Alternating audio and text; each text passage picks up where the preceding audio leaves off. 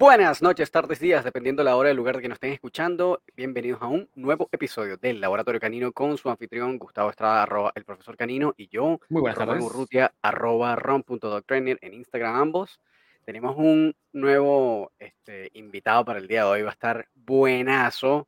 Este, este mm, personaje lo hemos visto bastante en las redes sociales, tiene unas cosas muy interesantes de las cosas que dice. Maravillosas, Así maravillosas. que además es em, amigo de nuestra amiga eh, Melissa y Vanessa Vélez. Así que Gustavo, danos el intro de quién es el invitado del día de hoy, que va a estar bien bueno. Como no, muy buenas tardes, noches o días a las personas que nos están escuchando. Hoy me agrada, Román, que pudiste acordarte de cómo es tu Instagram. Siempre se te olvida. Rom. ¿Cómo es? ¿Qué co- Ya, no, buenísimo. El día de hoy nos acompaña Carlo Origi de Perú, adiestrador canino profesional. Y ahora Carlo también nos va a hablar un poco acerca de lo que él hace en Dog Balance Perú. Así que, eh, Carlo, bienvenido.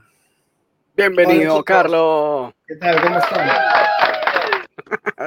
Contarles y- a, sus- a su audiencia que los detrás de cámara son pero súper divertidos, así que deberían hacer algunos clips que como hacen en todos Eh. estos programas en los que recopilan todos los detrás de cámaras, tienen que hacer. Deberíamos, sí, sí, de verdad. no- no, Sí, de lo, hemos- lo maneras. hemos como pasado por encima, pero, pero sí deberíamos hacer como unos bloopers Sí. o algo por el estilo.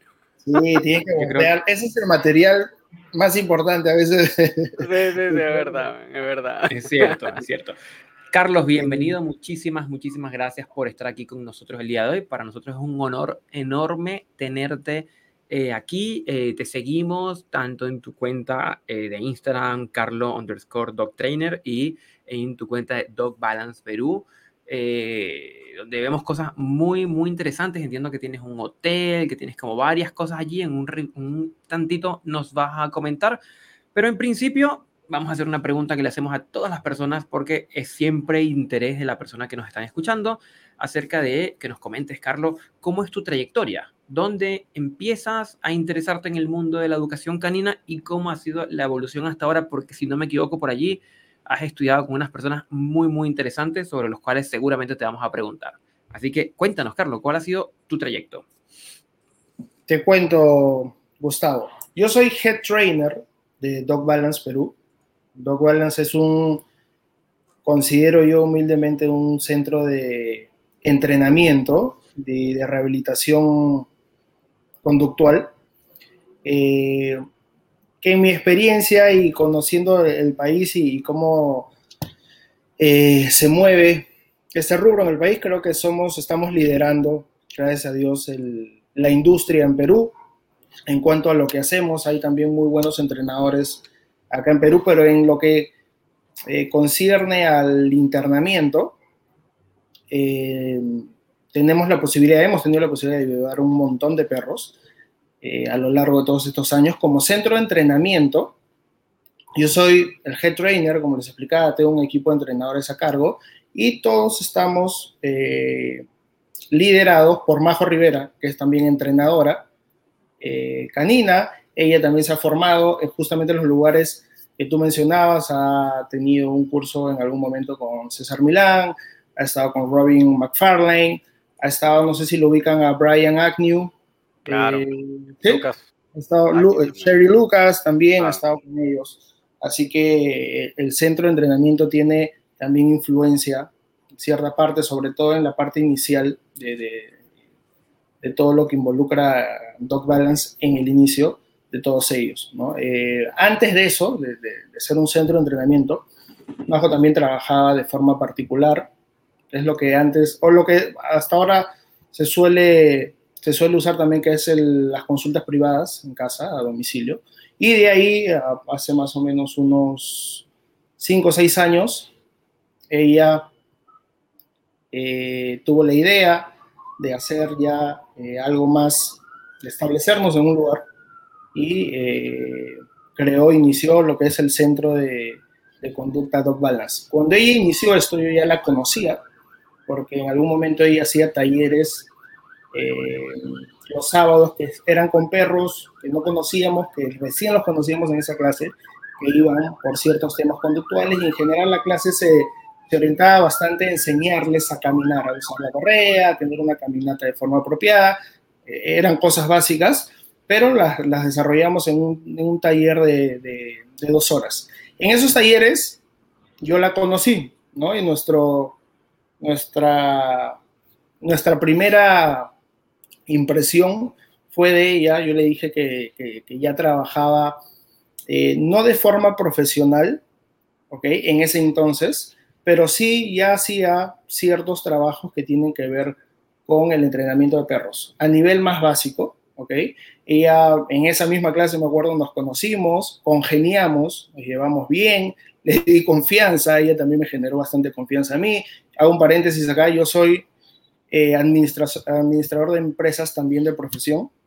Okay. En ese tiempo trabajaba en un diario acá en el Perú que es bien importante, el más importante que es el comercio, me iba muy bien ahí, eh, me gustaba también lo que hacía, pero no estaba desarrollando mi pasión, ¿ok? Que como, que creo que en eso ustedes eh, me entienden también, ¿cierto? Entonces. Entonces eh, en esa clase nos conocimos, ella de frente le di tanta confianza que me dijo, Carlos, ¿sabes qué? Quiero que comiences a guiar a las, personas que han venido, a los participantes, y comencé a desenvolverme en cuanto a lo que yo también ya sabía en conocimientos, en experiencia. Y a partir de ahí la comencé a conocer, iba a apoyarla. Yo aparte iba también haciendo cosas por mi cuenta, hasta que ella, retomo esa parte de la historia, abre este centro de entrenamiento y me dice, Carlos, quiero que te vengas a trabajar conmigo. Para mí en ese momento fue una decisión un poco complicada porque estaba dejando lo que nosotros, lo que la mayoría tiene como un estilo de vida más común, ¿no? Claro, claro. Con unas eh, expectativas más claras a veces, incluso que, que, el estilo de vida que tenemos a veces nosotros los entrenadores, ¿no? Eh, sí. Entonces, en ese momento, eh, conversé con ella, siempre el tema económico también es importante, era una de las cosas ah. que yo también tenía que evaluar, ella también tenía que evaluar eso en cuanto a, a, a lo que podía ofrecerme, así que llegamos a un acuerdo, pesó bastante también el hecho de que yo estaba escogiendo algo que ya quería desarrollar de forma profesional. Les estoy hablando, esto ha ocurrido hace, esto fue hace seis años, ¿ok? Ah, y igual, tomé la decisión de dejar mi vida laboral más clásica, digamos, claro. y me fui a trabajar de head trainer en Dog Balance, ¿no? Ella desde un primer momento eh, me dio toda la confianza para yo volcar a ver, y en cuanto a mi formación, acá les puedo contar, yo tengo cursos, seguramente como, como los que ustedes también tienen, los que todos los entrenadores seguimos, los online, ¿no? En Leaderboard, en Taylor Newton, claro. todos los cursos que hay que todos en algún momento hemos seguido, pero yo sí les puedo comentar que bastante de mi formación es autodidacta, ¿ok? ¿En qué sentido? Eh, y esto siempre lo converso con Meli, ¿no? Porque Meli a veces cuando hemos hablado y he tenido la oportunidad de poder, incluso siempre nosotros comentamos casos y aportarle algo en algo, cuando, cuando he podido, me dice, Carlos, parece que tú, tuvieses una formación de escuela, ¿no? Y si bien es cierto, yo no he seguido un curso presencial en el extranjero, eh, ese trabajo me lo he tomado por mis propios medios. Es decir, me ha tocado, y yo soy, yo me considero un investigador eh, empedernido. Es decir, a mí me gusta todos los días y todo el tiempo estoy, por eso cuando he tenido la oportunidad de hablar con, con Gustavo, eh, hemos congeniado en, en, algunas cosas que seguramente tú también, Román, eh, las acompañas que tienen que ver con estar constantemente a la vanguardia de todo lo que se va haciendo, de todo lo que se va descubriendo. Probarlo, probarlo, hacerlo, modificarlo, crear tu propio estilo en cuanto a eso, añadir nuevas cosas y todo el tiempo eh, es lo que a mí me ha tocado. Normalmente lo que ocurre en una escuela que es, ojo, a mí cuando yo hoy día incluso he comenzado, ha comenzado un, nuevo programa de mentoreo. Hoy una persona ha llegado, eh, he comenzado un programa, ha comenzado un programa de mentorado de cinco días conmigo y justo esta persona, estamos hablando un poco de esto, decía que yo obviamente lo que siempre recomiendo es poder ir a una escuela, ¿no? Es, es, es lo más recomendable porque ahí te dan toda la información junta. O sea, todo lo que uno hace a veces como autodidacta, que es investigar, buscar información, aplicarla, contrarrestar con lo que ocurre a veces en la realidad, seguir buscando información constantemente todo el tiempo, a veces en la escuela te lo dan junto. Y eso es por lo que tú pagas, ¿cierto? Y porque hay alguien atrás que tiene experiencia y que también te transmite sus conocimientos en base a su experiencia. A, nosotros, los que hemos ido por el otro camino, nos toca eh, juntar toda esa información. Y sí, te puedo decir que si no eres, no tienes pasión por investigar, por aprender, es posible que te quedes por debajo de los que sí han ido a una escuela, ¿no?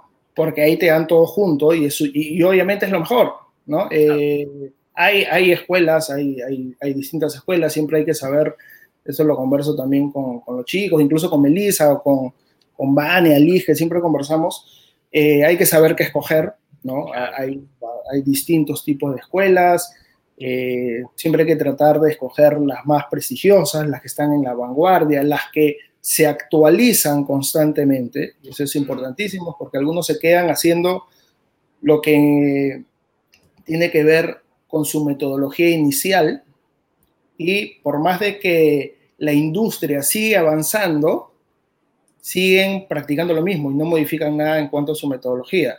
Y eso es un error hasta en las más prestigiosas escuelas, ¿no? Eh, y hasta en casi cualquier profesión también, diría yo. en casi cualquier profesión. Sin duda, sin duda. Hay que mantenerse siempre al, al, al día con, con, los conocimientos y eso implica bien no solo tomar un estudio de escuela que podría ser, pero el grueso del trabajo, estoy de acuerdo contigo, Carlos, que lo hace uno autodidacta. Sí, de hecho, como Buscando, investigando, averiguando hemos hablado esto, en, hasta creo que le dedicamos un episodio a esto, el tema de, cómo, de, cómo, cuáles son las diferentes rutas para, para cómo entrar en la industria, ¿no? Como para empezar a ejercer.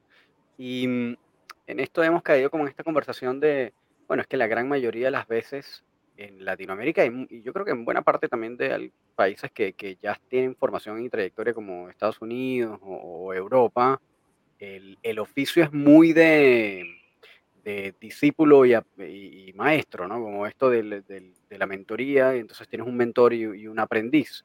Es como muy eso de, para, Da, Vinci con su discípulo, tú sabes, carpintero con su aprendiz, es como eh, muy de esa onda. Para mí este tipo de profesión, y actualmente el respeto, eh, lo que las personas pueden escoger en base a sus propios conocimientos, a su experiencia, a su libre albedrío, pero cuando a mí un aprendiz o alguien que quiere entrar a la industria me pregunta qué es lo mejor para aprender, yo siempre les recomiendo un programa de mentoreo de Shadow.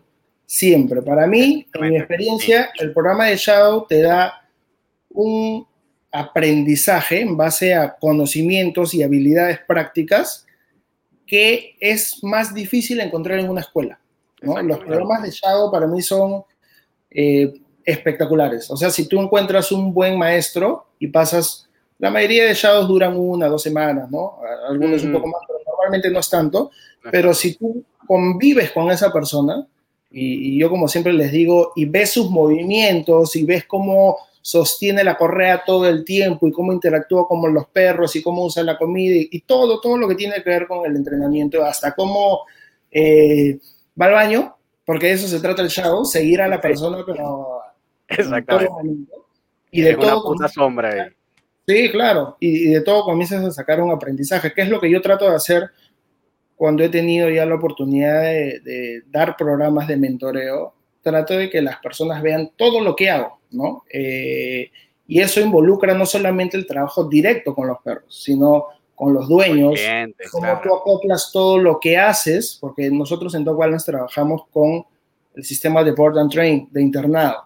Entonces, este, esta extrapolación de todo lo que tú vas construyendo a la casa del dueño y al estilo de vida que tiene el dueño y a la relación del dueño con el perro, es todo un tema, ¿no? Eh, que es importante como aprendiz conocerlo. Siempre le digo a los chicos, si tú quieres trabajar con perros, pero no te gusta trabajar con personas, está bien difícil que comiences a trascender en la industria, porque nosotros como entrenadores tenemos que ser eh, psicólogos frustrados. Bueno, en tu caso yo sé, Gustavo, que sí eres psicólogo, así que...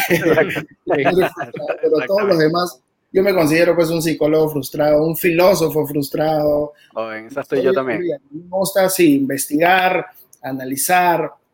Eh, hace poco, hace algún tiempo me he interesado un poco más en la fisiología del perro, que también poco se toca, y por mis propios medios trato de investigar bastante acerca de eso, incluso la neurociencia que hay, que ahora está más, más desarrollada en el caso de los humanos, pero poco se toca en, en, los perros. Y es súper interesante, súper, súper, súper interesante cómo puedes analizar los procesos fisiológicos dentro del perro, cómo esas emociones se externalizan a través de comportamientos. Y en la medida, yo siempre le digo a los dueños que los dueños mismos puedan tener claro el panorama de cómo, por decirlo de alguna forma coloquial, funcionan los perros, cómo aprenden, cuáles son sus métodos de aprendizaje, cómo perciben su entorno, cómo construyen relaciones, vas a poder hacerle un, un acompañamiento mucho mejor. Eso implica modificar su conducta, crear una buena relación,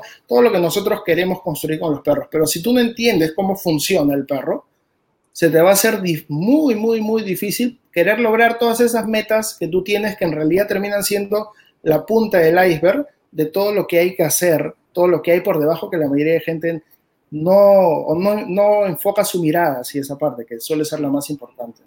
Bien interesante, sí. Y, y, además que, bueno, mencionando un poco lo que tú estabas diciendo también, muchas veces también la profesión se nutre de las ideas de otras eh, eh, disciplinas que no tienen absolutamente nada que ver con adiestramiento, como filosofía, como psicología, etcétera, etcétera. De hecho, ah, ahí una vez también yo estaba oyendo un episodio de podcast de los chicos de eh, Dog Trainers Podcast, en inglés, y ellos estaban entrevistando a Sean O'Shea de Good Dog Training. Y este tipo decía, decía, mira, yo leo y consumo muy poco contenido de adiestramiento per se como que yo ya la formación que tengo la tuve y lo que hago es entonces leer y tratar de absorber un montón de información de otras disciplinas que no tienen nada que ver con psicología, filosofía, y ver cómo entonces integro eso en mi sistema. Y la verdad es que es ciertamente... Mira, Román, yo te digo algo. Si tú como entrenador, tu mirada está orientada solamente hacia los perros, no vas a, lo que te decía hace un rato, no vas a trascender de la forma en la que pudieras hacerlo si es que amplías un poco más tu mirada. Te pongo un ejemplo, ¿no? Eh, si tú, por ejemplo, investigas un poco acerca de cómo aprenden los niños, te va a ayudar mucho a entender cómo aprenden los perros. Te pongo un ejemplo, ¿ok? Yo hace algún tiempo vengo eh, trabajando bastante el juego. ¿ok? Esto es algo que todos los entrenadores lo trabajamos, ¿ok? Todos, eh, pero mi mirada, mi enfoque hacia, acerca del juego estaba eh, bien limitada, actualmente lo veo de esta forma, ¿ok? Hacía, lo trabajaba como comúnmente se trabaja en la industria, como lo trabajan yo creo actualmente la mayoría de entrenadores, ¿no? Como un espacio distendido en el cual el perro puede relajarse, cansarse, generar desgaste y no todo lo que ocurre adentro. Por ejemplo, si tú te pones a investigar cómo funciona el aprendizaje en los niños, vas a saber, por ejemplo, que los niños entre 4 y, esto sucede hasta incluso cuando, cuando están en tercer o segundo grado de primaria, su aprendizaje está orientado en gran medida a través del juego. ¿Por qué? Porque a través del juego los procesos fisiológicos internos que ocurren de liberación de neurotransmisores como la endorfina, la oxitocina, genera procesos internos que hacen que tu memoria funcione mejor. Por ende, todo lo que tú vas a aprender lo vas a poder retener. ¿Ok? Y ahí hay procesos más internos que tampoco me, me gusta irme tan allá como cómo funciona el hipocampo, el hipotálamo, y que seguramente Gustavo, mientras nos podría dar una clase magistral de eso, ¿no? Pero Seguro. lo que voy es que todo eso que tiene que ver con lo que se le genera dentro al perro, eh, hace que ese, al niño, perdón, hace que todo este proceso de aprendizaje tenga un impacto muchísimo mayor en todo lo que estás haciendo. Entonces, si tú utilizas el juego de forma apropiada, entendiendo que los perros son seres que están biológicamente programados para jugar, ¿ok? Y construyes bastante a través del juego, el impacto que va a tener en el perro, más allá de satisfacer necesidades, que es algo que siempre se habla en la industria, pero la forma como aprende el perro va a tener un impacto completamente distinto a que lo prendiera en otro tipo de escenarios, ¿no? O, con otro tipo de métodos. Entonces, eso a veces tú no lo encuentras eh, poniendo o buscando un libro de, o de neurociencia o de fisiología en los perros, ¿ok? ¿Cómo puedes entender eso si buscas e investigas cómo aprenden los niños? Entonces, eso, eso, me parece que es un súper ejemplo de lo que tú acabas de decir, que es que si tú sesgas tu mirada solamente a los perros, te estás perdiendo, no vas a poder implementar y no vas a poder, tu enfoque de entrenamiento, tu metodología va a tener una influencia de muy pocas cosas y por ende tus resultados también van a ser eh, relativamente limitados, ¿no? Claro, claro, ahí incluso, bueno, de hecho, eh, mi conocimiento y como aplicación del tema, o no sé si el tema, pero como estrategias o, o técnicas para introducir el juego, yo también podría decir que son relativamente limitadas y en algún momento estuve también como investigando de, oye, pero ¿cómo hago para mejorar esto? A nivel de técnica, ¿no? Como muy desde el aspecto fuera, lo que estamos hablando, ¿no? Como bien en eh, websites de adiestramiento, Learbook, toda esta cosa que nosotros sabemos, eh, Consider the Dog, a ver qué, qué encontraba YouTube, a ver cómo, qué, qué, cosas específicas puede encontrar para, para mejorar y, y, e implementar el juego como herramienta, ¿no? Y la verdad es que me encontré precisamente con eso que estás mencionando, que era, era muy escasa la información, era como bien limitado, es decir, había algunos que otros videos, alguna cosa, otra información, em, pero como tal vez como una herramienta para utilizarlo en otros contextos que no fuera perros de trabajo, que no fuera como... Lo que pasa es que está bien ligado a las disciplinas deportivas, ¿no? Claro, exactamente. Entonces, fuera de eso, contexto era bien difícil encontrar como información. Sí, yo te diría que actualmente, y, y, en lo que actualmente tiene una influencia fuerte, eh, alguien que lo está trabajando, incluso ustedes conocen a Liz, ella ha podido ir a hacer un curso con Ivan Balabanov Claro, y él está revolucionando. A, aparecer por aquí, esperamos. él, está revolucionando un poco la industria del entrenamiento, está rompiendo con ciertos paradigmas que teníamos todos, eh, y, te hablo de, algunos pesos pesados incluso en la industria, que tenían sobre el entrenamiento, sobre el juego, eh, no para decir que está mal todo lo que yo he hecho a través de los años, sino para implementar ciertas cosas que yo hace algún tiempo hice incluso un, par de cursos que él tiene, al, cual cualquier persona puede tener acceso, seguramente ustedes lo conocen, y eso terminó de reforzar ciertas cosas que yo ya venía investigando y cambiando en la metodología que obviamente la volco hacia The Wellness, que es el centro de entrenamiento donde yo soy head trainer, que trato que siempre esté al día en cuanto a lo que se hace actualmente y mejor en la industria del entrenamiento mundial, en Estados Unidos, que es una, un lugar donde, donde solemos orientar nuestra mirada a lo que se está haciendo actualmente, ¿no? Porque hace algunos años no era, hace algunos años no era tanto así. Ajá.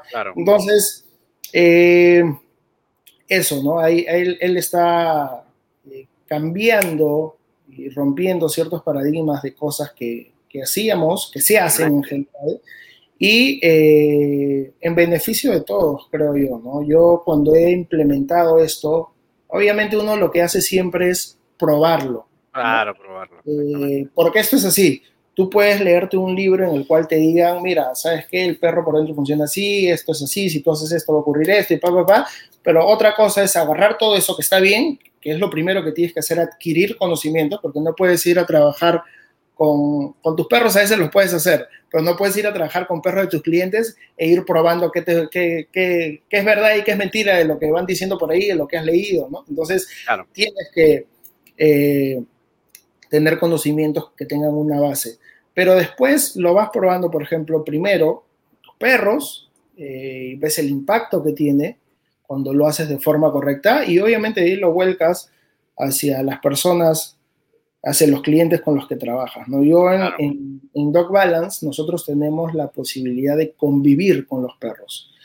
Y el convivir con los perros te da la posibilidad también de poder hacer un proceso del día a día. Y eso hace que tú puedas sí comenzar a cambiar eh, cosas que son un poquito más internas en el perro, ¿no? Y puedas también presenciar y evidenciar las respuestas que el perro tiene ante lo que vas cambiando, ante lo que vas implementando, a la relación que vas creyendo, a que vas implementando, las herramientas que vas incluyendo, todo lo que tiene que ver con tu metodología, ¿no? Entonces, todo eso que se vuelca ahí, ahora que, estamos hablando específicamente del juego, sí te puedo decir que tiene un impacto eh, muy, muy, muy, muy beneficioso para todo lo que por lo menos nosotros desde Dog Balance queremos eh, construir entre nosotros y los perros primero para después eso llevarlo a la relación de los dueños con sus perros. Está buenísimo. Pero, Carlos, ¿cómo, cómo, lo, ¿cómo lo accionas? ¿Cómo, cómo eh, trabajas el juego dentro de los procesos como de educación canina con tus clientes? Te cuento. A ver, normalmente nosotros, nuestra mirada bien humana y con una influencia de, ego que siempre tenemos, de, sentir que nuestra superioridad sobre los perros se tiene que ver plasmada en todas las cosas que hacemos, ¿ok? Tiende a ser que nosotros llevemos esos conceptos a jugar con el perro. Y yo te puedo decir que lo primero que percibe el perro y que es uno de los errores de nosotros, es que tu intención real no es jugar. Tu intención real es pedirle esas cosas que a ti te gusta que él haga, es, eh, que, se siente, que se eche, para darle eso que le gusta. Entonces, eso parte de algo más grande aún, que es que tú como humano no ves el juego como una interacción social, no la sientes de esa forma. Tú, y eso trae muchas malas consecuencias también, como es la obsesión del perro por el juguete y no por el juego, por la interacción social. Por eso, si tú eh, ves jugar a la mayoría de dueños con sus perros, la mayoría de perros no entienden el juego, ¿ok? Y tienen una obsesión por el juguete. No por el juego ni por la interacción social. Por eso a ustedes les debe haber pasado que a veces voy a jugar con mi perro y el perro agarra la pelota o el presador y se va corriendo a su cama a morderlo, ¿no? Y se olvida completamente del dueño. Y esa es una forma en la cual el perro evidencia varias cosas que están equivocadas eh, en cuanto a los conceptos que nosotros tenemos del juego. Entonces, eso parece simple, ¿no? Y yo quiero jugar con mi perro, así juego, pero en realidad quieres jugar con tu perro. En realidad tu intención es jugar o tu intención es hacerle hacer esas cosas que a ti te gusta que él haga. ¿no? Que se ven bonitas, que te haga caso, que responda a lo que tú le pides. Entonces, cuando tú comienzas a construir esa interacción social, el perro, y esto lo sabemos todos, es un animal, que es un ser que puede notar tu intención y puede leer todo lo que tú le transmites a nivel cómo gestionas tus expresiones faciales, cómo mueves tu cuerpo, tu tono de voz, cuando realmente quieres jugar o cuando le quieres dar una orden y quieres que te escuche y quieres imponerle algo. Entonces el perro nota realmente cuál es tu intención, ¿ok? Hay perros que son súper motivados, tienen un, lo que se, normalmente se llama play drive alto, y así tu, tu juego esté completamente erróneo, van a querer seguir interactuando contigo. Pero sobre todo esto se ve en los perros que yo justo ahora subí unas historias en Dog de una perrita que, que, tenemos ahora que se llama Panchi, y es la típica perrita que todo el mundo dice que no juega. le tiras la pelota y ni la ve. ¿Ok? Es una perrita que estás con ella en tu zona de entrenamiento y le tiras la pelota y la perrita está mirando ya, está, y le tiras, corres y le tiras la pelota y, no y dices, nada, ya estoy 10 minutos con la perrita y no, no juega, ¿no? Entonces, normalmente eso, eh, lo que hacemos en esas situaciones, incluso los entrenadores, es sentenciar eso, ¿no? Y decir, este perro no le gusta jugar. Entonces, y ya no se jugó. Y el, juego no es algo que se sigue trabajando con ese perro, no es una alternativa, ¿ok? Entonces, Yo hoy día subí unas historias de ella con uno de los, de, los entrenadores, César, y cómo jugaba con él, y jugaban el tira y trae, que, es la traducción, digamos, en español, y, eh, o el atrapa y trae, y la perra completamente desinhibida del entorno, porque ella tenía un problema de inseguridad respecto al entorno, lo cual había generado cierta reactividad con perros, eh, y era insegura en general. ¿no? no seguramente, si nos ponemos a analizar, no tuvo un proceso de habituación propio en edades tempranas, lo cual afectó su, su evolución, sus respuestas con el entorno y todo lo que, lo que nosotros sabemos que había ocurrido, que hacía que no se sienta lo suficientemente cómoda consigo mismo y con el entorno para jugar. Y estamos hablando de algo que deberían poder hacer todos los niños y todos los perros. Claro. ¿No? Porque nosotros somos seres, yo siempre le digo a los dueños, tú puedes dejar dos perros, y eso se ve más aún en los cachorros, ¿no? Dos perros o dos niños en una habitación sin ningún juguete, regresa 15 minutos después y están jugando algo. Los mm. perros y los niños. Y eso sucede porque estamos biológicamente programados para jugar. De ahí lo que hacemos es crear juegos, como deportes, ¿no? Que tienen reglas, objetivos, penalidades, amonestaciones. Esos son los juegos. Pero el jugar está en nosotros. Eh, tú no puedes obligar a un perro a jugar. Tú puedes obligar a veces un perro a trabajar obediencia, ¿no? Y si lo haces trabajar de repente por su comida y el perro para hacer cierta posición recibe un refuerzo y en este caso tú utilizas la comida, el perro seguramente puedes conseguir que lo haga aún sin querer hacerlo, ¿ok? Inicialmente, después vas a construir una relación y va a hacer que el perro haga todo eso con, con motivación, predispuesto a querer hacerlo, pero en el caso del juego, tú no puedes obligar a un perro a jugar no lo puedes obligar. Entonces, eso convierte al juego en una de las interacciones más genuinas que tiene el perro interactuando con el humano. ¿Eso qué quiere decir? Que el juego tiene muchísimo valor e impacto para el perro en cuanto a cómo se entrega esa actividad, lo que hace, lo que percibe, lo que practica. ¿Ok? Entonces, eh, esto hace de repente cuatro años o tres años y medio, no tenía, y yo particularmente no tenía esa visión acerca del juego. Yo jugaba con mis perros un montón, pero no percibía el juego de esa forma. No, está buenísimo, ya tampoco como que está bien interesante la reflexión. Sí, sí, sí, sí. Y, esa influencia, como te digo, esa parte de, de, los perros, tú la puedes llevar al mundo del aprendizaje de los niños y los niños en general y tienen muchísimas cosas en común. Y, como hablábamos hace un rato, y para no poner la conversación tan tediosa ni científica, si tú analizas la fisiología del perro y del niño cuando hacen ese tipo de actividades, y esto lo he conversado con, con algunos veterinarios, no me quiero aventurar a decir que es exactamente la misma, pero tiene un porcentaje bien cercano al 100%. Y de repente Gustavo dice ahorita, sí es igual. Sí, hay, hay, muchas zonas que, que, o sea, sí, sí, e, es, es, bastante similar. Exacto. Entonces, y, en este caso, Carlos, ¿cómo eh, esto que estabas mencionando, porque igual es, eh, yo creo que tal vez no es lo más común, pero sí lo podemos ver con cierta regularidad, esto que estás hablando de, oye, pero es que mi perro no juega, o eh, clientes que te dicen, oye, pero es que le compré todos los juguetes que me recomendaste pero no toma ninguno, no los usa, entonces no drena su energía mental y física. Eh, ¿Cómo hago para construir que, para que quiera jugar conmigo, para que quiera jugar con su juguete, etcétera, etcétera?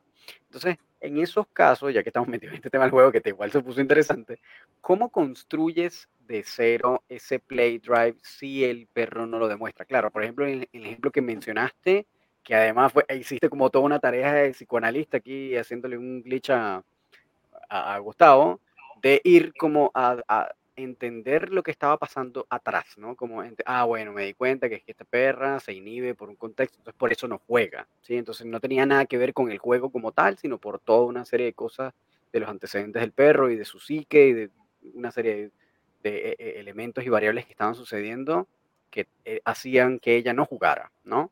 Ahora, en general, sientes tú que estos perros que tal vez no juegan es porque hay algún factor de ese tipo o porque de repente el perro no lo tiene y hay que construirlo?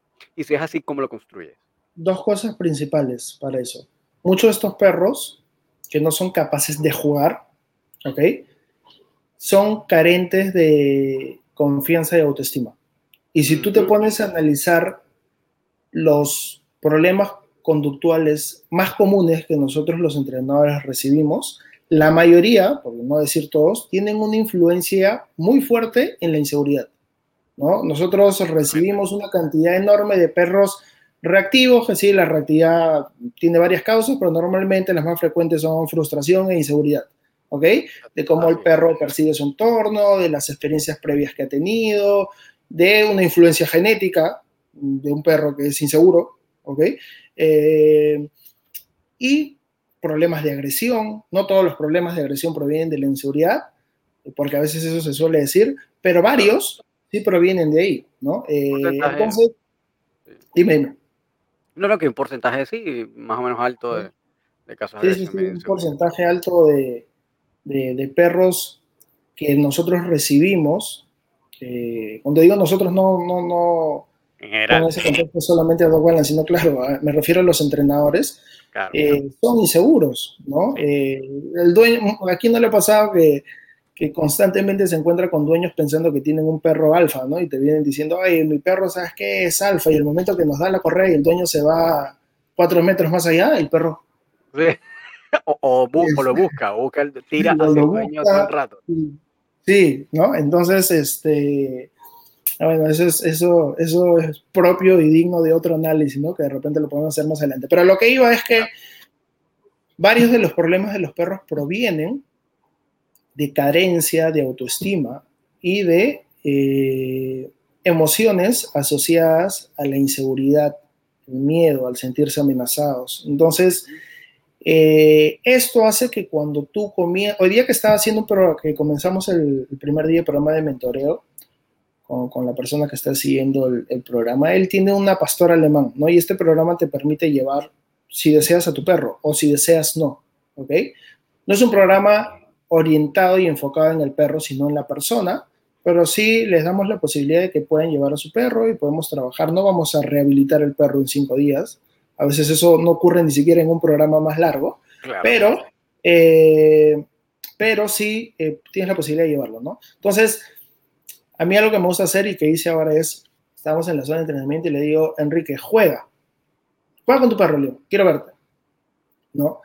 Y cuando comienzan a jugar, comienzas a notar varias cosas. ¿no? Ellos tienen una buena relación en general, ¿no? Eh, y eso cuando se lo explicas al dueño, tienes que tocar los botones correctos, ¿no? Porque si, si no puedes el, dueño puede verse afectado en cuanto a pensar que todo lo que ha hecho estaba mal, o que la relación con su perro está mala, o que ha hecho cosas que van en contra de, la autoestima de su perro directamente.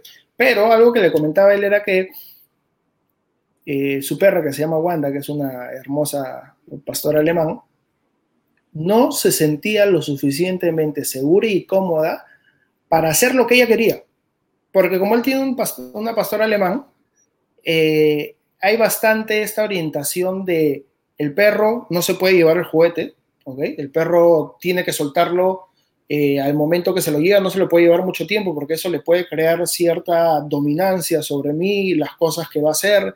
Entonces yo le tengo que, cuando agarrar el juguete, se iba, se iba corriendo y él iba atrás de ella porque justamente no se, lo puede, no se puede llevar el juguete y se lo quitaba, entonces ella lo soltaba. Y nunca veías que el perro, por ejemplo, ostente el juguete, que el perro eh, celebre que había ganado el juguete o que lo había hecho bien, porque todo el tiempo le dábamos, les dábamos indicaciones. Y, la perra había aprendido que cada vez que eh, agarraba el juguete tenía que irse lo más lejos de él, porque si no le venía y le quitaba el juguete y no la dejaba celebrar. ¿Ok? Entonces, hay un montón de influencias, de cosas que se suelen decir, eh, de cosas que le va a ocurrir al perro, le va a ocurrir a tu relación, si tú dejas que el perro haga esto y lo otro. Y normalmente lo que suele ocurrir cuando se hace todas esas cosas es que al perro no se le deja ser perro. no satisface sus necesidades de forma apropiada. Eh, no llega a un estado de satisfacción y plenitud real y completo que a veces algunos perros lo pueden encontrar únicamente cuando juegan, ni siquiera cuando caminan o hacen obediencia, porque en el juego se activan ciertas partes del cerebro y se, y se liberan ciertas cosas que a veces no se liberan en otros espacios. Según, chicos, como yo en mi experiencia veo las cosas, ojo que acá cada uno tiene su...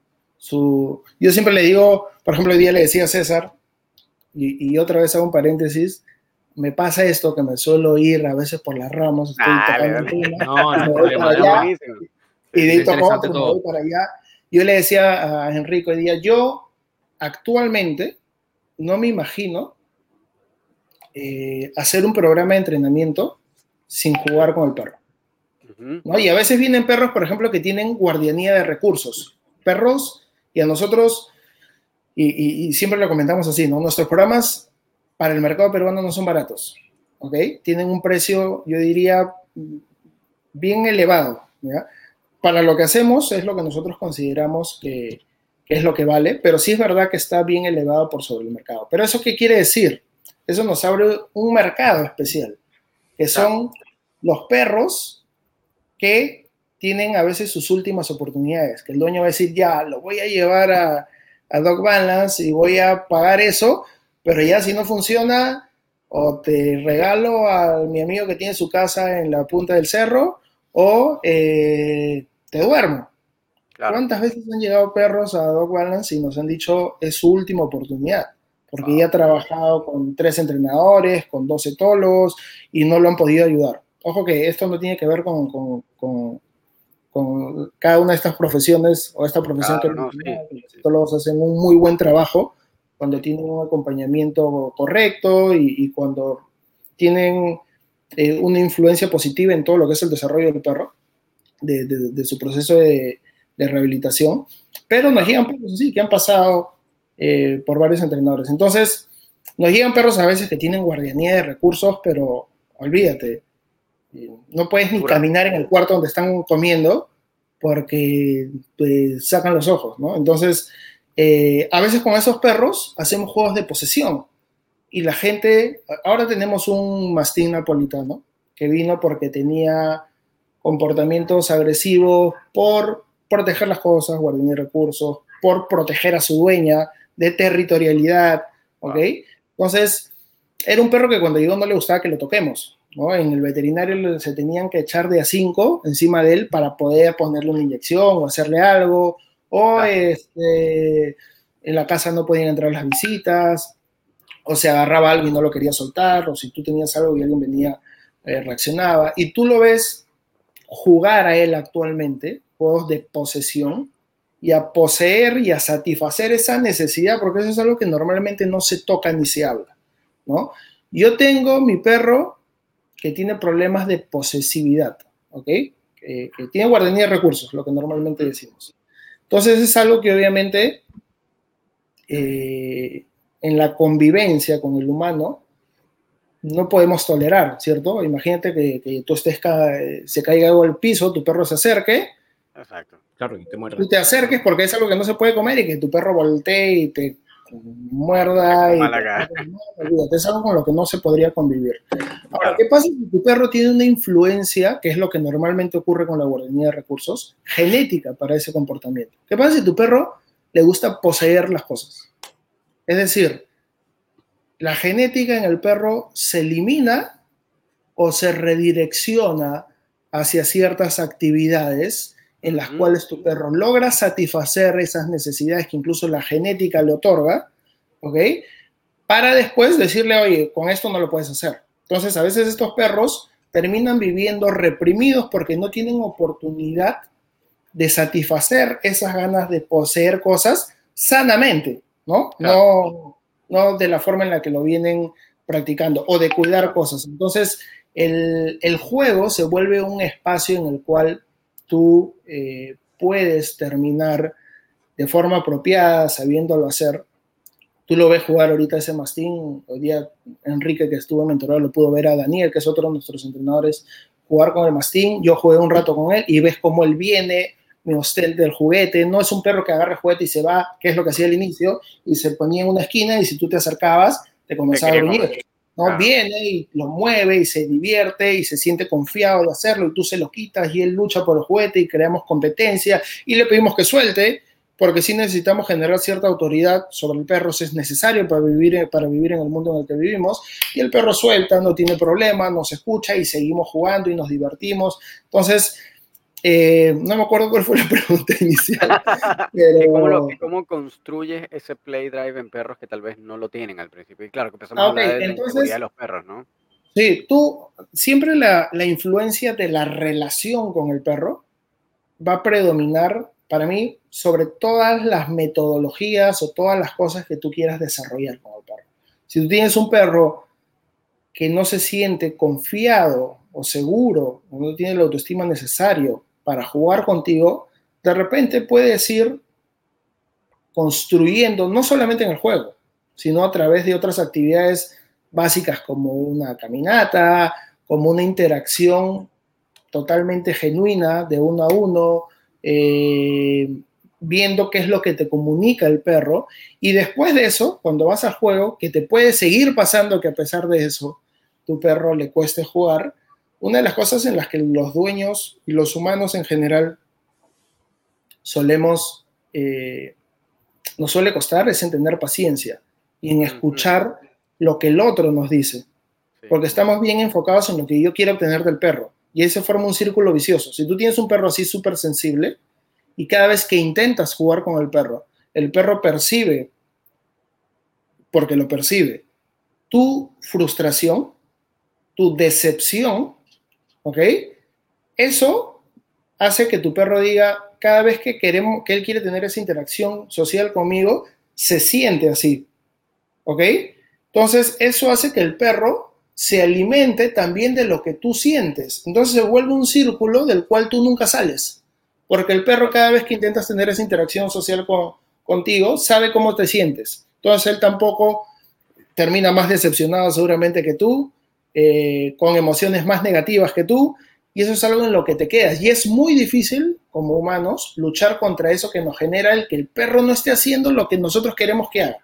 ¿no? Entonces, obviamente dentro de eso, hay también, trato de explicárselos de una forma un poquito más macro, pero dentro de eso hay cosas que uno hace para que, para que el perro pueda jugar, ¿no? La forma como utilizas tu, tu cuerpo, cómo creas movimiento para generar engagement, cómo presentas el juguete. Hay muchas personas, por ejemplo, que cuando tienen el juguete y el perro no quiere jugar, lo que hacen es acercárselo a su boca, porque de esa forma uno cree que el perro le, vas a crear las ganas de jugar. Y esa no es la forma natural como actúan los perros. Si tú ves perros, sacan los humanos de contexto, queriéndole dar valor a algo, vas a ver que el perro hace algo más parecido, todo lo contrario, algo más parecido a esto. Imagínate un cuarto con perros. Esto lo explica muy bien Ivan, eh, incluso con, imágenes. Tú vas a ver que un perro agarra un objeto que está en el piso, ¿ok? Y esto pasa en cachorros de 8 o 9 semanas. Agarra un objeto que está en el piso y nadie lo ve, ¿ok? Los otros cachorros siguen haciendo su, su vida. Entonces, de pronto él se para en el centro y suelta el juguete.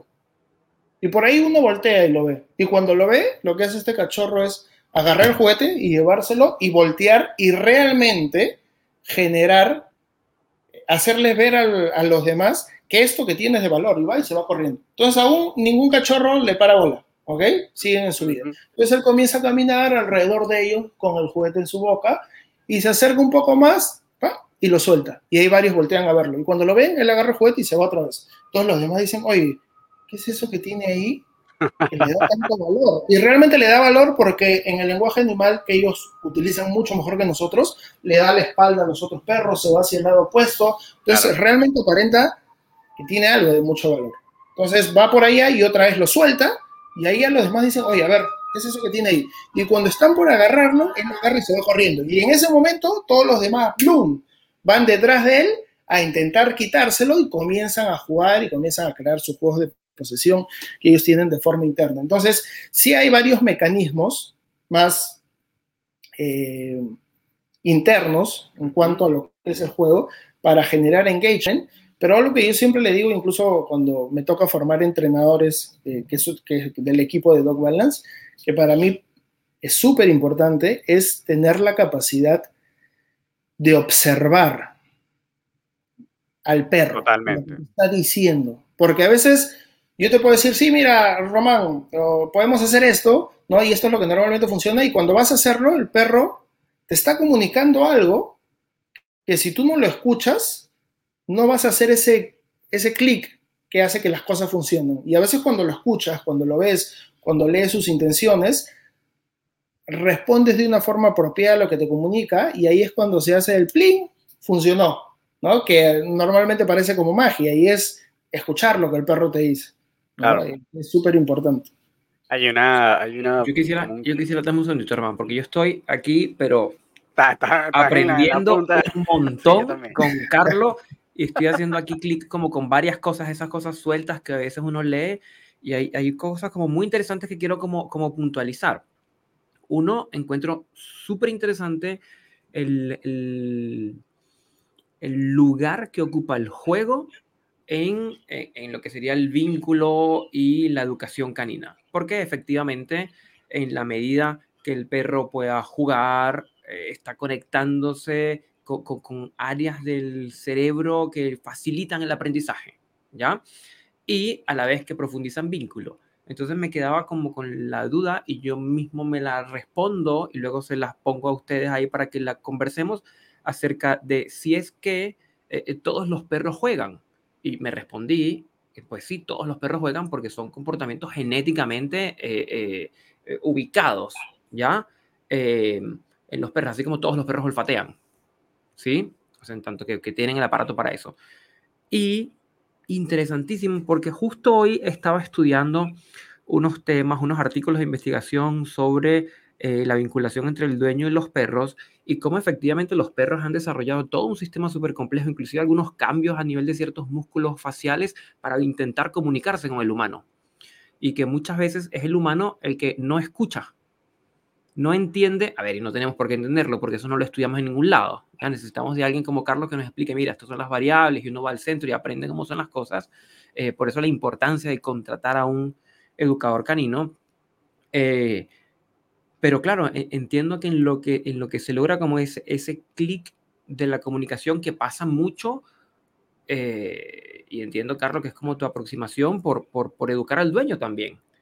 De, oye, no te frustres, no hagas el juego con una intención de dominar o de controlar, porque el perro obviamente es capaz y está demostrado científicamente de entender esas intenciones. Entonces se conecta menos que si la intención fuera solo jugar. ¿Ya? Em, entonces, claro, como atendía esa capa comunicacional, yo creo que permite como que el perro salga, como que el perro se muestre. Sí, quizás ese perrito como inhibido, tímido, que no juega, se muestra. Y me vino a la cabeza, Román, N cantidad de perros que tenemos nosotros en terapia del comportamiento que convendría preguntarnos, oye, ¿este perro juega? Lo más probable es que no. De hecho, de hecho, aquí eh, cuando Carlos estaba eh, explicando el cómo no se debe usar un juguete, porque eh, yo, no, yo no, sinceramente, yo no he implementado demasiado el uso de, de, juego como refuerzo en general para, para el trabajo de terapia. Eh, pero sí he estado como muy interesado en empezar a hacerlo. Y hace pero más, más que refuerzo, yo creo que tiene un, un, rol de vinculación. Absoluto, absoluto. Sí, pero claro, uno, uno empieza por ahí al menos. Que, sí, es decir, si, si, si estás por lo menos tratando de, de, construirlo, tal vez al final el, objetivo es que tal vez pueda funcionar como, como una, una cosa no excluye la otra. Si bien es cierto, claro eh, puedes trabajarlo para ya ir a, conceptos más cotidianos, puedes trabajarlo como condicionamiento clásico o como condicionamiento operante, ¿no? Eh, puedes trabajarlo, que a mí me encanta, y actualmente trato de utilizarlo más que la comida para hacer procesos de contracondicionamiento. Es decir, yo siempre les explico, es, es un ejemplo clásico de, la reactividad, que debe ser uno de los, de los casos que más recibimos, ¿no?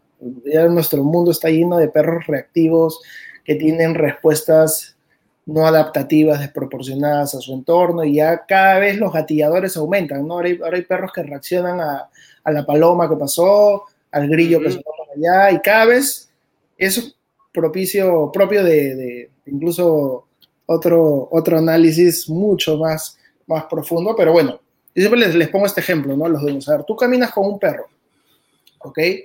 Un perro reactivo. Entonces, le pones una herramienta, ¿sabes qué? Vamos a sacar el arnés y le vas a poner una correa, la que tú uses, un slip, un prong collar, ¿ok? Y el entrenador lo va, le va a poner, el entrenador, no el dueño, le va a poner, pues vamos a sacar la influencia de la relación dueño-perro, que genera ciertas percepciones en el perro y que contribuye a que algunos comportamientos se refuercen, se intensifiquen o aparezcan, ¿ok? Entonces lo tiene el entrenador, le pone la correa con la que trabaja y sale a caminar con el perro. Y este perro es un perro que reacciona con todos los perros. ¿Ok? Entonces, este perro está caminando y el entrenador lo tiene con su experiencia, con sus conocimientos, con su habilidad de leer al perro y sabe que este perro va a reaccionar con perros. Entonces está caminando y ve un perro por la acera del frente y ve cómo este perro comienza a, concentrarse en el otro perro y en ese momento el entrenador lo que va a hacer seguramente es, siendo un proceso de introducción previa de la herramienta para que el perro lo entienda, va a interrumpir esa concentración o de repente agrega una corrección para decirle al perro, hey, esto es inapropiado, ¿ok? No puedes caminar por la calle reaccionando con todos los perros. Entonces, un minuto después pasa el mismo perro por la acera de frente y efectivamente este perro ya no reacciona. Ahora, la pregunta es, ese perro que ya no reacciona, ¿se siente distinto al perro que reaccionó hace un minuto atrás? O se sigue sintiendo exactamente igual? Se sigue sintiendo exactamente igual, ¿cierto? Porque lo que hemos, ojo que de repente estoy haciendo comentarios medios este, autosuficientes como, como preguntándoles, es, no, no, no, no estoy tratando, a ver, ustedes son unos capos en, lo que hacen, sino que es la forma como normalmente lo explico. ¿ah? Disculpen si, se escucha, si se escucha así. Este, entonces, yo siempre les explico a los dueños, ahí tú ya trabajaste sobre cómo el perro externaliza lo que siente, que es importantísimo, y yo creo que esa parte a veces nos diferencia de la forma como abordamos el problema, nos, nos diferencia de los force free, ¿no? De los positives. Eh, y de ahí nosotros, es importantísimo, sí es cierto que algunos entrenadores no le invierten mucho tiempo a eso, o no entienden bien cómo funciona el perro, y le dicen al dueño que el el problema está solucionado, ¿no? Eh, y el perro por dentro se sigue sintiendo exactamente igual que hace un rato, sino que no lo externaliza de la misma forma. Entonces, cuando comenzamos a trabajar cómo el perro se siente con perros, ahí vas a encontrar varias cosas, ¿no? Una de esas puede ser, lo que hablamos hace un rato, inseguridad. Entonces, para trabajar sobre la emoción hay que hacer un proceso de contracondicionamiento que todos los entrenadores lo hacemos y para eso el juego, para mí, tiene un impacto alucinante. Ah, pero Mucho mejor que la comida. Mucho mejor. Pero buenísimo. Está buenísimo eso. Me, parece súper interesante. Ya venía dándole vueltas a la cabeza a esta idea, pero ahora tú me lo estás como confirmando mucho. Sí, claro, porque mira, te pongo un ejemplo. Uno de los. A veces siempre se me quedan en la cabeza los perros más recientes que tenemos, ¿no? Eh, y hace poquito hemos trabajado con un pitbull que tenía un problema de, agresividad por inseguridad con perros fuerte. Eh, y incluso este perro cuando comenzó a, comenzamos a desarrollar el programa, terminamos de hacer una sesión de obediencia, por ejemplo, y el perro estaba descansando en el place, ¿no? Estábamos tratando de consolidar permanencia, duración, con él descansando, ¿no? Y pasaba de repente que un perro entraba al lugar donde estábamos entrenando y el perro a esas situaciones que no lo presionaban mucho. Si un perro entra al espacio, el entrenador abre la primera rejita que tenemos para previa a la zona, y el perro lo veía con una buena dirección de nosotros, eh, respondía bien. Ya ahí está en ese punto. Pero si un perro se movía de forma intempestiva, por ejemplo, esta es nuestra helper dog, pues tenemos una helper dog que se llama Nube, salía porque ella tiene un poco más de libertad en cuanto a sus desplazamientos, se movía de forma intempestiva, este perro se volvía loco al punto, es el típico perro que tú lo ves y dices, este perro si, si coge al otro perro, no va a ir y lo va a morder solamente. ¿Ok? O sea, tiene otro tipo de intenciones en cuanto a, a lo que quiere hacer. Y veías bastante frustración también en el comportamiento. Entonces, con este perro trabajamos muchísimo. Obviamente la forma como actúa, porque es importante que si tú tienes un pitbull, sepa que eso es algo que no puede hacer. Claro. ¿ok? Eh, porque pone en peligro a su entorno. Pero obviamente es importantísimo, más importante aún, que él cambie la forma como se siente cuando está con perros, porque eso va a determinar cómo actúa. Entonces, eh, el juego lo construimos primero con él, porque primero eso, a veces la gente quiere, ya, vamos a jugar entonces con perros. No, primero tienes que construir el juego con, con el perro. Y comenzamos a contracondicionar, como hacemos siempre, bastante a los perros con, eh, con el juego. Entonces, para eso nos traje, para eso tener, para eso controlar el entorno es muy importante, ¿no? Porque para comenzar a contracondicionar, ustedes saben que uno no puede contracondicionar cuando el perro muestra síntomas evidentes y claros de que se siente presionado, de la emoción. Uno comienza a contracondicionar cuando el perro da señales iniciales de lo que siente, ¿no? Inseguridad. Claro. Entonces, para eso el uso del espacio y la distancia es algo que tienes que poder controlar. Entonces, cuando trabajas con perros, el, el perro que te va a ayudar, tienes que poder, tiene que estar en capacidad de ser realmente un aporte para el otro perro. Entonces, por ejemplo, nos pasaba que yo le decía a Nube, anda corriendo hacia allá. ¿no? Nube salía corriendo mientras él jugaba. Y eso al inicio a él lo volvía loco. Y, y, a veces esto, cuando tú lo trabajas de otra forma y le pides al perro que se quede quieto y se ponga en el place, que todos lo hemos hecho en alguna, algunas veces, hay algunos perros que se les hace más fácil eh, construir esto que les digo a través de la permanencia, reforzando, más orientado al operante y trabajar sobre la conducta. Al mismo tiempo a veces trabajas clásico y el perro lo, lo, lo comienza a mejorar. Pero hay otros perros que les es casi imposible Sí. Permanecer así mientras ocurre algo de ese tipo. Si tienes incluso de repente una influencia otra vez eh, genética para ese tipo de comportamientos, ¿no? Entonces, el juego para él fue un vehículo que yo creo, bajo mis herramientas y las herramientas que tenemos en Dog Wellness para ayudar a los perros, el juego fue un vehículo que de repente, de otra forma, no lo hubiésemos podido lograr. Y ese perro se fue, Nube se podía mover, le tirábamos la pelota, las galletas, Nube salía volando, y tú lo veías a él y notas como el perro se siente distinto. Ya no es que solamente actúa sabiendo que eso que quiere hacer es inapropiado, sino que se siente distinto.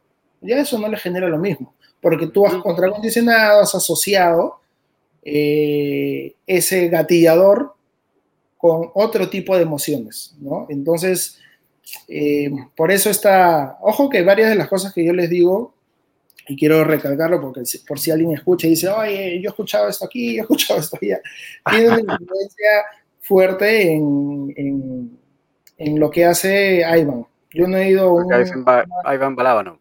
Sí, yo no he ido a una certificación con él. Eh, de repente algún día lo hago está bien cara, pero... Está bien cara, sí, o sea, con 10 mil dólares el programa. Sí, sí, sí, sí, no es que no es menor el costo. Pero, como se habrán dado cuenta, espero haber dado esa impresión, si tienes las ganas realmente de querer aprenderlo, no va a ser igual a ir seguramente, y los que han tenido esa experiencia, si alguno de esos, eh, Ali seguramente es la más cercana está escuchando, seguramente estará diciendo, pucha, no, no tiene nada que ver con, con, con, todo lo que puedes presenciar allá y por eso cuesta esa cantidad de dinero.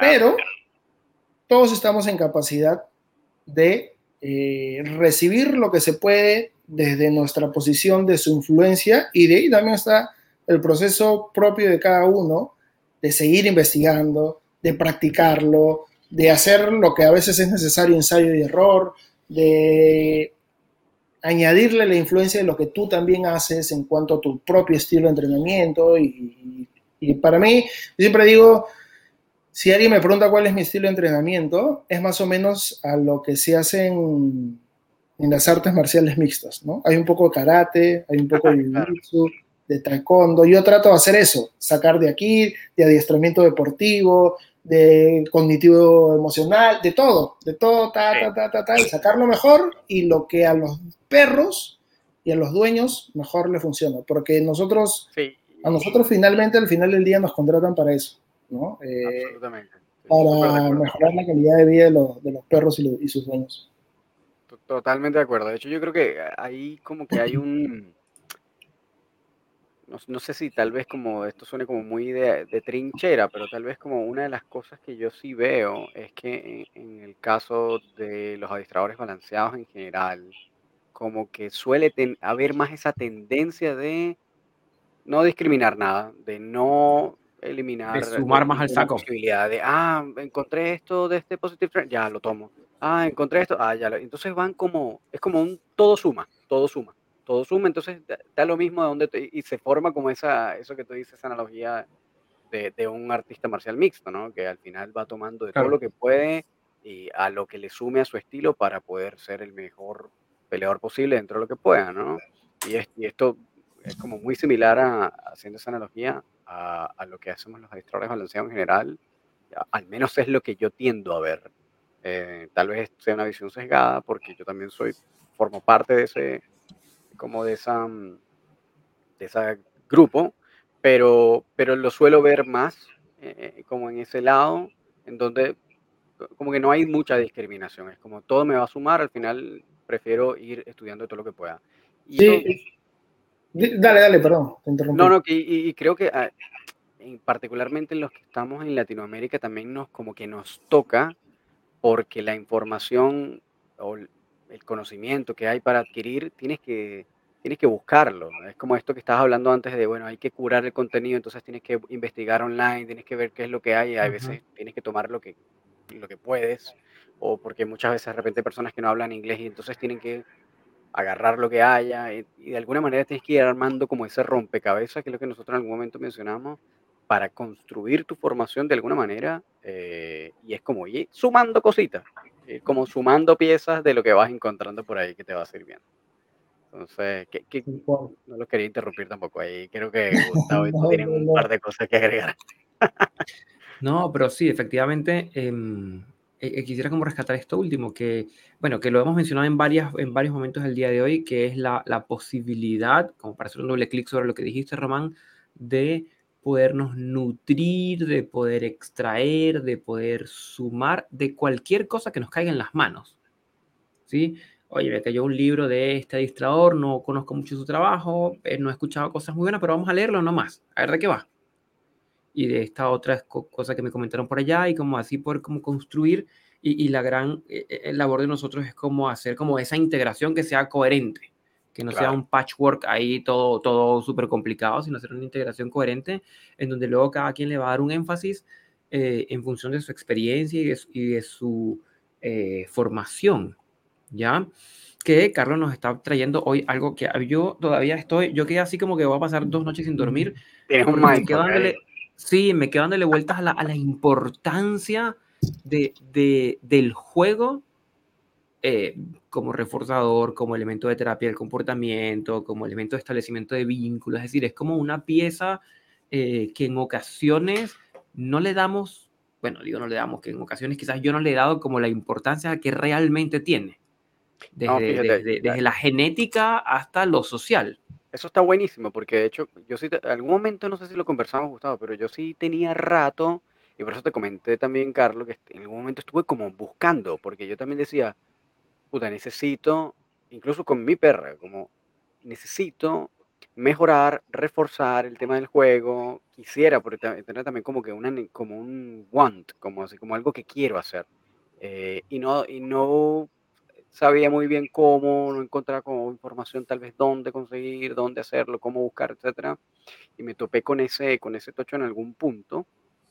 Eh, y claro, la información que encontraba era más de perros deportivos, tal vez algo de, no sé, Nino Drowert o de mm, Michael Ellis en alguna cosa, eh, pero fuera de ahí me costaba mucho encontrar. Entonces, eh, está súper interesante esto, y si esto, por cierto, Carlos, es algún curso de, de Train like, Ivan, pásanos el dato porque nos gustaría, bueno, al menos a mí hay, hay, dos cursos que yo les recomiendo de él, incluso para las personas que quieren profundizar en el. Claro, pasemos, el, dato a la gente.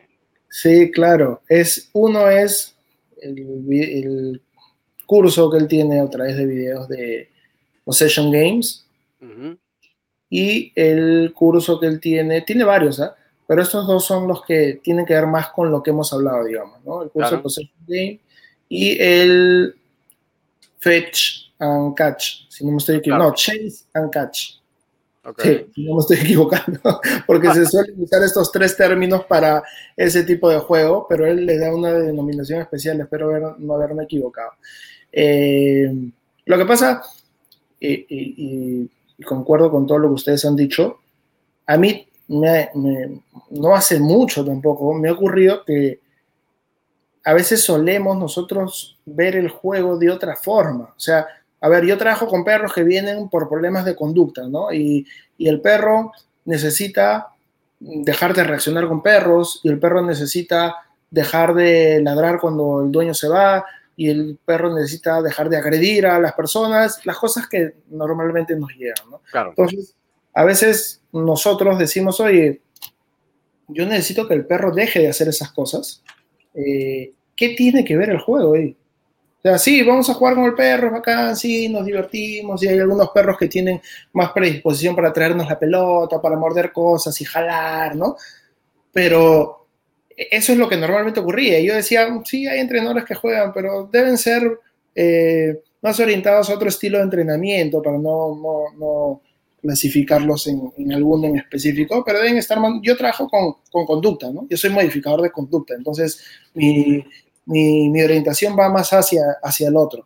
Nosotros también, sí. Es lo y no hasta hace mucho, sí, claro, un montón lo, lo, lo, vemos así, pero es, estamos infravalorando lo que el juego representa para los perros.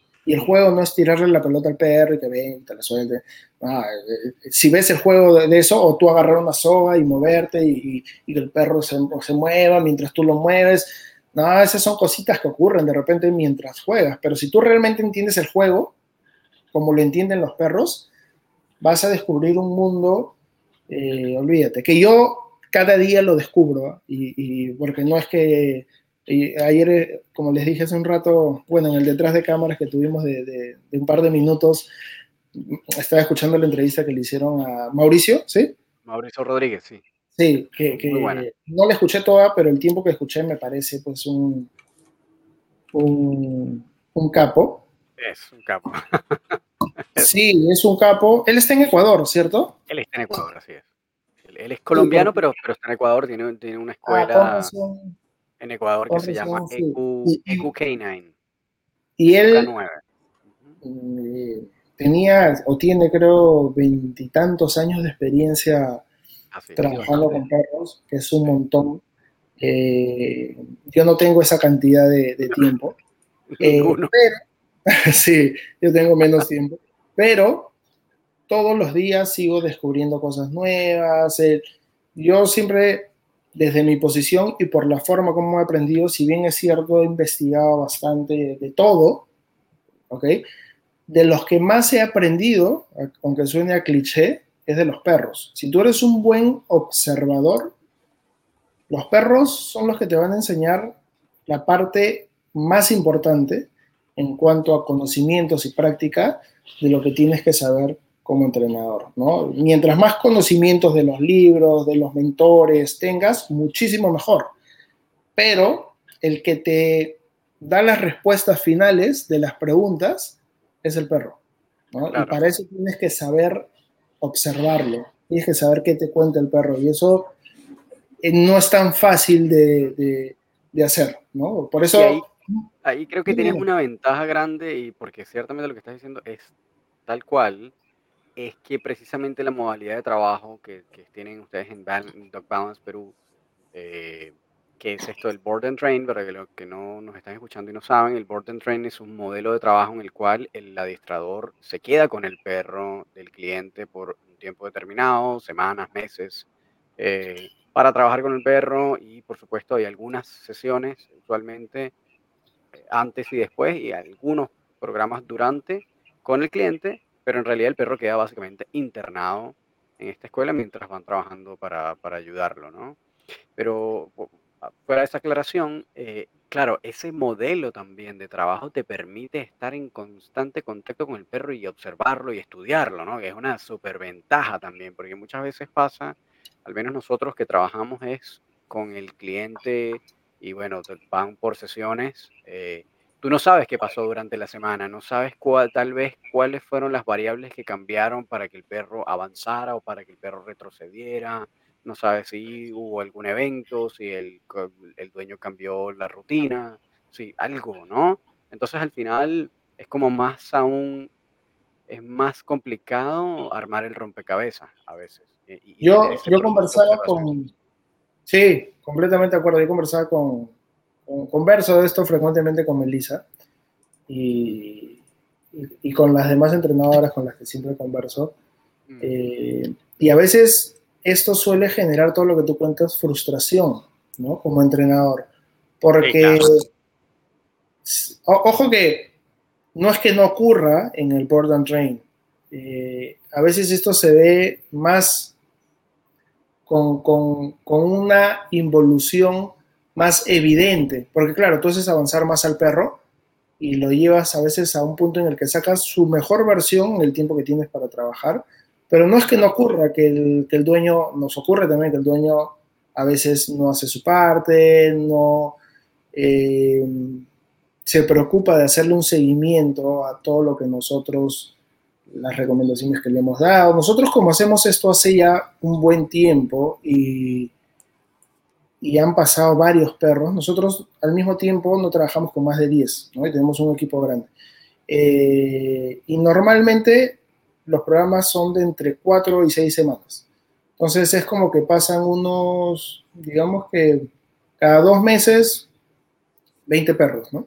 Pues al año son como 120 perros, en 5 años han pasado más de 500 perros en programas intensivos. Entonces a lo largo del tiempo, nosotros hemos desarrollado complementos a lo que es la parte más, más importante, digamos, yo siempre digo a los dueños que la parte más importante es cuando el perro regresa a la casa, pero la parte más obvia es cuando trabajamos nosotros con el perro, ¿ok? Complementos a eso, tienen los dueños sesiones de capacitación teórica, ¿ok? Es una sesión en la que nos olvidamos del perro y tenemos una conversación así como las que tengo con, como la que tenemos ahorita y obviamente damos información general, pero ya orientada como esa mitad del programa a lo que el dueño necesita también por su perro, ¿ok? Tienen a lo largo del programa material audiovisual acerca de un montón de temas en los cuales los dueños necesitan capacitarse, que al dueño le van llegando durante todo ese mes, ¿no? Un video, por ejemplo, del canil, la importancia, el porqué, la explicación eh, etológica del uso de, lugares cerrados en los perros, todo lo que tiene que ver con, con, el candil. Después, el uso de las herramientas, ¿cómo son? ¿Para qué son? Si bien es cierto, antes de que entre el perro, el dueño tiene un conocimiento previo, hay un video donde profundizamos en esa parte. Y así, videos de todo lo que el común de los dueños necesita saber. ¿Ok? Entonces, después llega la sesión final. Obviamente es una sesión que está orientada a la parte práctica y el desarrollo de habilidades. Yo siempre les, pongo esto, este ejemplo a los dueños, ¿no?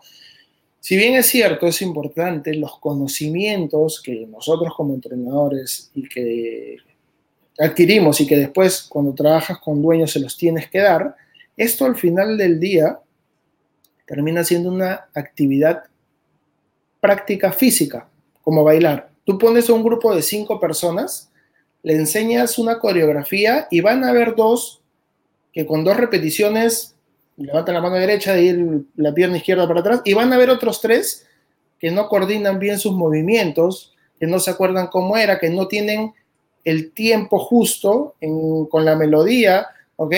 Y a esos hay que darle más veces y vas a poder mejorar sus habilidades de repente con limitaciones, ¿ok? El guiar un perro en la cancha, ¿ok? Tiene que ver con habilidades prácticas. Eh, y eso hay que desarrollarlo en el perro. Y a veces te toca un perro, un pastor alemán, ¿ok? Con un temperamento y una personalidad y una energía mm, de que de repente para una disciplina eh, deportiva sería magnífico, pero es de la hija de un señor que le compró su hija de 19 años un pastor porque él toda la vida había creado pastores alemanes. Y la chica, jovencita, tiene que guiar ese perrote. ¿Ok? Entonces, el desarrollo de habilidades para guiar a ese perro, más allá de todos los conocimientos que tú le puedes dar, y el ya guiarlo, que no tiene que ver necesariamente, e incluso está lo más alejado, que tiene que ver con la fuerza, sino con las habilidades que tienen que ver de técnica de cómo usar la correa, de las herramientas que hayas incluido, del collar, de, de, utilizar tu cuerpo, todo, todo, todo lo que, lo que implica guiar a un perro. Entonces, a veces no te topas con eso. Y esa parte, si bien es cierto, en una primera instancia lo cubrimos en la sesión final, el programa incluye instancias adicionales.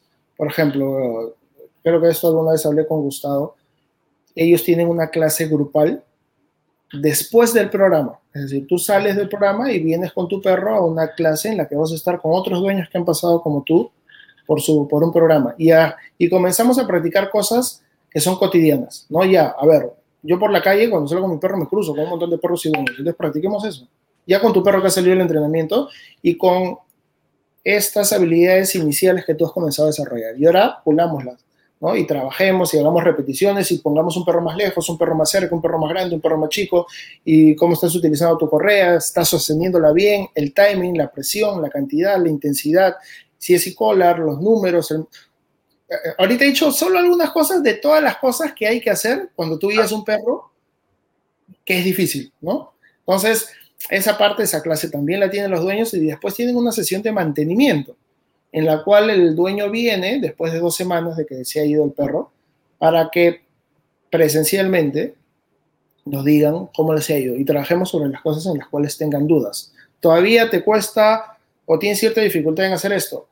Lo vamos a practicar. Más allá de eso, tienen, del día que se va el dueño, el perro con el dueño, asistencia remota de por vida. Al día siguiente, ese mismo día en la noche, o de aquí a 10 años, nos pueden escribir eh, para contarnos todas las dudas que tengan. ¿no? Hay dueños que nos escriben dos horas después de que el perro se ha ido y todos los días. Y hay dueños que nos escriben de ahí una semana una vez y de ahí muy poco. Mm. Aparte de eso, tienes material audiovisual exclusivo, ya no el que te guía cuando tu perro está en el programa, sino de tu perro como tutoriales. Por ejemplo, en la sesión final vamos a practicar la caminata, ¿cierto? Ya, aparte de todo eso, que vamos a practicarlo como dos horas el día que vengas con tu perro, te vas a llevar un video en el cual va a salir tu perro con uno de nuestros entrenadores caminando con toda una explicación que tiene que ver con el uso de la correa, de lo que queremos promover en la caminata, de algunas técnicas que vas a usar en la caminata. Te vas a llevar un video de todo lo que tiene que ver con la obediencia, los marcadores verbales, el uso del e en espacios internos, los nuevos hábitos que vamos a promover, ya no con un perro X, ya no un video genérico, sino de tu perro haciéndolo. Entonces, ¿esto por qué, por ejemplo? Porque suele ocurrir en el Born and Train, por más que tú hagas una sesión final de seis horas, no vas a poder cubrir todo y el dueño no es una máquina que todo lo que tú le digas ese día lo va a interiorizar y cuando lo ejecute no se va a equivocar o no se va a olvidar. Entonces, vas a tener un video al cual tú vas a poder acceder para decir, oye, el marcador de permanencia, ¿cómo se usaba? ¿Cuándo se decía? ¿O cuándo se dispensaba la comida? ¿Cuánto tiempo después de decir el marcador de liberación? ¿O cómo se utilizaba el marcador de interrupción? ¿Se utilizaba la correa en ese momento? ¿no? Entonces, todo eso vas a poder acceder si quieres llegando a tu casa después de la sesión final o de aquí un año. O tu esposo que no pudo venir a la sesión final porque ese día tenía una reunión súper importante que lo imposibilitó de participar. Entonces, a lo largo del tiempo hemos desarrollado complementos, seguramente a, lo más obvio que es trabajar con el perro, que tratamos de hacerlo lo mejor posible, a, todo lo que al dueño le puede ocurrir cuando regresa a casa, que como verán es todo un mundo. Está buenísimo. Está buenísimo el como el layout del programa y sí, está súper bueno, está súper bueno. Este, Parece que les he estado vendiendo el programa para que metan a su perro. Bueno, si yo, si yo tuviera perro, probablemente lo compraría. está súper bueno, está súper bueno. Y además como que también creo que arroja ideas para, para tal vez uno mismo implementar. está súper bueno. Eh, ahí de todas maneras, em, a los que están escuchando y están ubicados en Perú, recuerden que pueden buscar a Carlo en arroba carlo underscore dog trainer y a su centro de, educación canina o el centro donde él es head trainer, no, no es de él, pero es donde él es el, como el, el entrenador eh, principal, eh, lo pueden conseguir también en arroba dogbalance perú. ¿Es correcto eso, Carlos? Dogbalance Perú, ¿cierto? El, Instagram. Sí, es correcto. ¿Alguien ha hecho alguna historia en pleno en plena entrevista no? Para Instagram? No, pero deberíamos. aprovechemos. Una historia de, ah, démosle. Que sea un claro. está, chicos, sonrían. Eso, démosle ahí, vamos a tomar un pantallazo yo también. Ah, Estas son las cosas orgánicas interesantes de los podcasts. Si no, qué aburrida sería la vida. Este, entonces, bueno, yo creo que los que estén ubicados en Perú, contacten a, a Carlos, que está bien interesante el programa. Eh, yo creo que seguramente si están teniendo problemas de em, modificación de, comportamiento, básicamente, eh, este tipo de programas suelen ser los más efectivos. No son baratos, ciertamente, porque además igual requiere cualquier cantidad de horas hombre, esa persona está dedicada exclusiva con tu perro. Entonces, este, las veces que ya a mí me ha tocado implementar Board and Trains, que lo he hecho obviamente en mi casa, el resultado ha sido fantástico. Y yo, ah, si yo tuviera un, espacio, creo que creo que el board and train sería como el, la modalidad predilecta para mí, en, mi caso. Este, hay personas que les gusta más trabajar de sesión a sesión con sesiones privadas o, presenciales, etcétera, pero yo creo que el board and train ofrece una serie de beneficios que muchas veces no la puedes tener cuando estás trabajando solamente con el, eh, con el dueño, ¿no? O con el guía también los modelos como mixtos, de repente están un ratito con, con el guía y después se lo llevan, eso creo que también funciona súper bien, pero en general pues, la posibilidad de tener ese, esa modalidad eh, representa una ventaja importante. Entonces, para los que estén en Perú, recomendadísimo que contacten aquí a Carlos este, para que los pueda guiar con su problema. Bueno, Carlos, yo creo que estamos ya sobre la hora. Estuvo jamás pensé que este podcast se iba a ir en el tema del juego, pero ya que se fue. Yo tampoco. bueno, bueno. Yo dije acá a los chicos les voy a contar todas las historias del Born and Train, de los perros que llegan y los casos y, y total terminamos hablando del juego casi. Ya, pero ahí está buenísimo que te tenemos como el Igual siempre tendremos contenido para, para una segunda oportunidad. Sí, exacto. De todas maneras, sí, se han quedado un montón de cosas por, por conversar y seguramente escucharlos también, porque yo. No, pero eso, es para, la lengua y Esto es para escucharte a ti. Y además, este, esto está buenísimo porque la ventaja de tener un, un programa que no está, eh, tú sabes, guionado, es que precisamente salen estas cosas orgánicas que uno no espera. Así que está buenísimo. y eso precisamente nos da la ventana de oportunidad para poder tener una segunda sesión contigo y hablar. Totalmente, totalmente. Eso hay que, hay que agendarlo. Sí, sí, sí. De, todas maneras, de todas maneras tiene que haber segunda parte para hablar de todo lo que ha quedado. Sí, sí, por supuesto. nos fuimos en el juego, pero... pero buenísimo, buenísimo, excelente. Fue cualquier cantidad de información. Yo aprendí un montón igual. Seguramente Gustavo también. Y muchísimas gracias por tu tiempo, Carlos. Me, quedo con eh, muchas más preguntas que respuestas, pero, pero, pero bien, pero bien, pero esa es la idea. por eso tenemos que hacer una segunda parte, chicos. Para mí es un honor eh, recibir la invitación de ustedes, viendo al invitado anterior, que, ah. voy a comenzar a, conocer más su trabajo, pero el poco tiempo que escuché de la entrevista se ve que es un, capo, eh, y que me hayan escogido en medio de todos esos entrenadores para, para contarles un poquito de quién soy, de dónde trabajo, de Dog Balance, que es mi casa, eh, de lo que hacemos por ahí, de cómo ayudamos a los perros. Eh, y de las palabras que han tenido hacia mí acerca de mi trabajo y también de lo que hacemos en Dog Así que súper agradecido con ustedes, ha sido, he disfrutado. Cuando escuché la entrevista de Mauricio decía, ¿cómo no un día todos nosotros, eh, los que somos buena onda, ¿no? Porque hay algunos que son medio antipáticos, pero los que somos buena onda, nos juntamos y ¿Te imaginas qué conversaciones saldrían hoy? Una pizza ahí, un vino y todas las cosas que saldrían de, de, las experiencias de cada uno. Es, es, algo que hay que hacer en algún, en algún momento, ¿no? De todas maneras. Absolutamente, absolutamente, Carlos. De hecho, bueno, voy a aprovechar aquí también para eh, comentarlo en el espacio. Estamos precisamente en ese proceso con eh, la construcción de la Asociación de Educadores Balanceados Caninos, este, que yo entiendo que ya tú estás como en, proceso. Sí, falta, falta, Cuéntame, porque es algo que es... Que sí, sí, sí.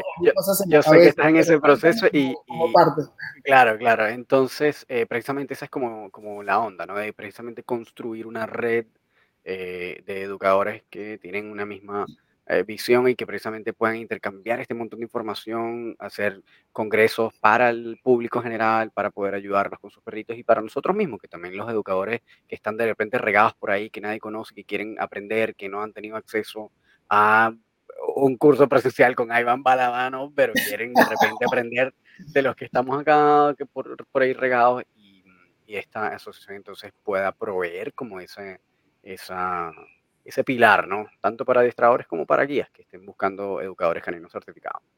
Entonces, si están eh, en busca de ello también, los que, los que estén en otros lugares de Latinoamérica pueden ingresar a, sbla.com si están buscando algún adiestrador canino certificado o si eres adiestrador eh, canino y quieres formar parte como de la primera red realmente eh, de educadores en Latinoamérica, puedes ingresar aquí, postularte para que te hagas socio.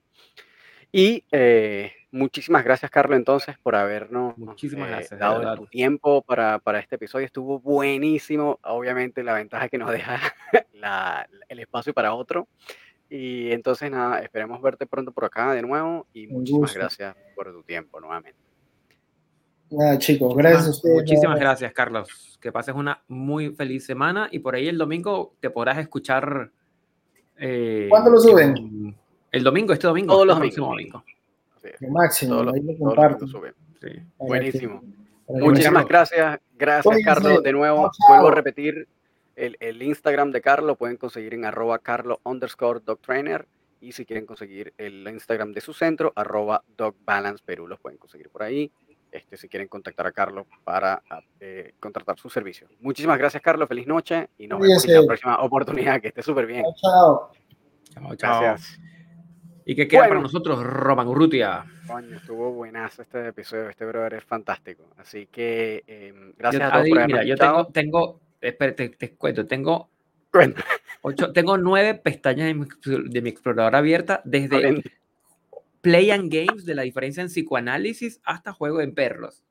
ya, este y eso ya mañana me sentaré a leer porque definitivamente como que motorizo una serie de cosas que, que bueno, que para eso son estos espacios, para abrir y expandir porque Gustavo, su mente funciona como un navegador y su navegador funciona como su mente. El weón dice un tema y va abriendo una pestaña. Es otro tema, va abriendo otra pestaña. Hacerle una pregunta, ahora tiene una, un montón de tabs de navegadores de, con temas y este, buscando información. Yo soy de esos de los que le cierras el explorador de internet y pierdes la mitad de, de la vida. De todo lo que está abierto allí. bueno, muchísimas gracias. Bueno, caballero, entonces. Me vas, contando ahí lo que vayas encontrando sí, en tus pestañas de navegador. Gracias a todos por haber escuchado, chicos, este, eh, por habernos acompañado en esta nueva sesión. Nos vemos en el próximo episodio. Recuerden que nos pueden buscar en nuestro Instagram, arroba laboratorio canino podcast, si quieren hacernos alguna consulta, alguna pregunta, alguna sugerencia, algún comentario sobre algún episodio o sobre alguno de nuestros invitados, pueden hacerlo también por ahí. Si nos quieren escribir un correo, nos pueden conseguir en laboratorio canino podcast gmail.com y si nos quieren contactar a nosotros de manera individual, pueden hacerlo a Gustavo en arroba el profesor canino y si quieren contactarme a mí, me pueden conseguir en arroba rom.doctrainer. Este, en cualquier parte de Latinoamérica los podemos ayudar. Nosotros estamos localizados en Chile, pero obviamente los podemos ayudar desde cualquier parte de Latinoamérica. Muchísimas gracias por habernos escuchado y nos vemos en el próximo episodio. estén muy, muy, muy bien. Cuídense como siempre.